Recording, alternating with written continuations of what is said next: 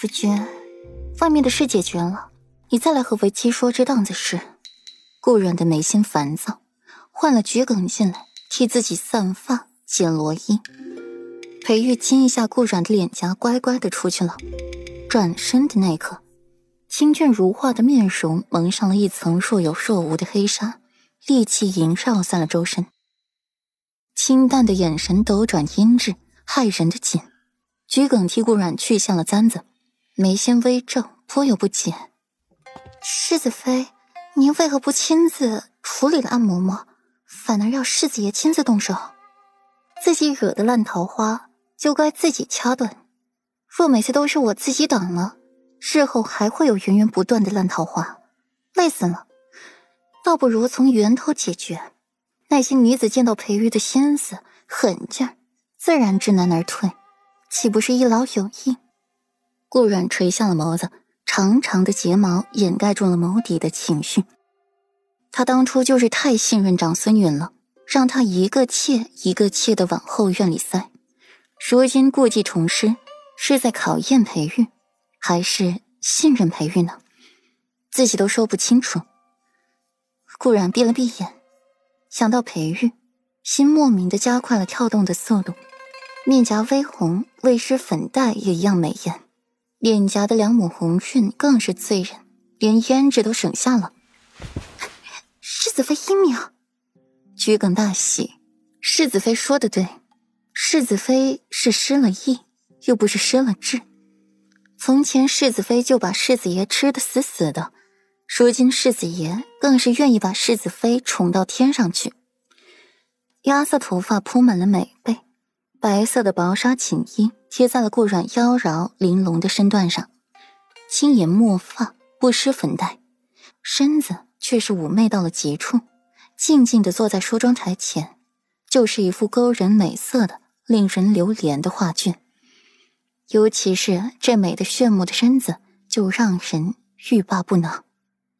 顾软低头看着如皓月般的手腕，光溜溜的，心里某处莫名的空了空。那温若然今天怎么样了？可好些了？顾然闭眸，什么病这么严重？奴婢听温婉说，表姑娘身子已经大好了，这两日已经能下地走路了。桔梗回道：“他随温婉去兰苑几次，那表姑娘果真是病重。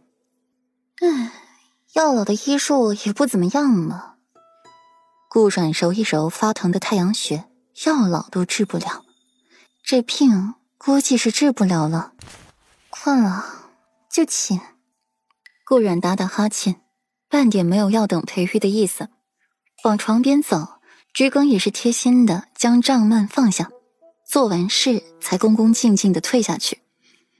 桔梗刚出屋子，就被眼前的阵仗给吓到了，跪了一院子的人，温玉安嬷嬷被摁在了地上打板子。其余三温纷纷跪地，把头埋低，不敢去看裴玉黑沉的脸色。桔梗感受到了裴玉的低气压，双腿就忍不住的打颤，腿一软，扑通一声跪在了地上，声音之大，桔梗膝盖生疼。听到了这扑通一声，莫奇眉间一抽，听着就疼，心底也疼，好歹是跟过自己几天的小徒弟。裴玉优良的嗓音响起：“从今往后，再有人敢不尊敬世子妃，这便是下场。如有二次，杖毙。”声音如沁了冰雪似的，如寒冬的凛风，呼呼的刮着，刺进骨髓。奴婢不敢不尊世子妃。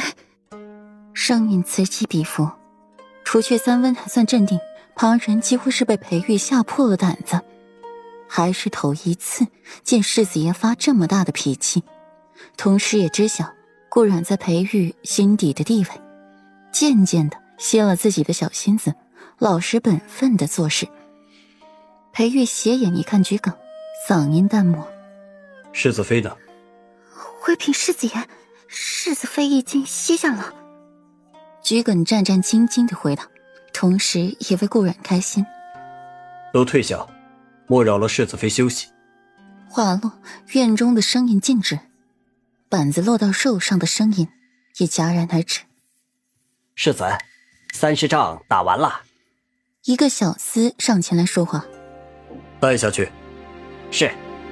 裴玉转身进屋，把门关上，看眼半遮半掩的帘子，眸底一暗，拿过锦衣去浸湿沐浴，水声潺潺。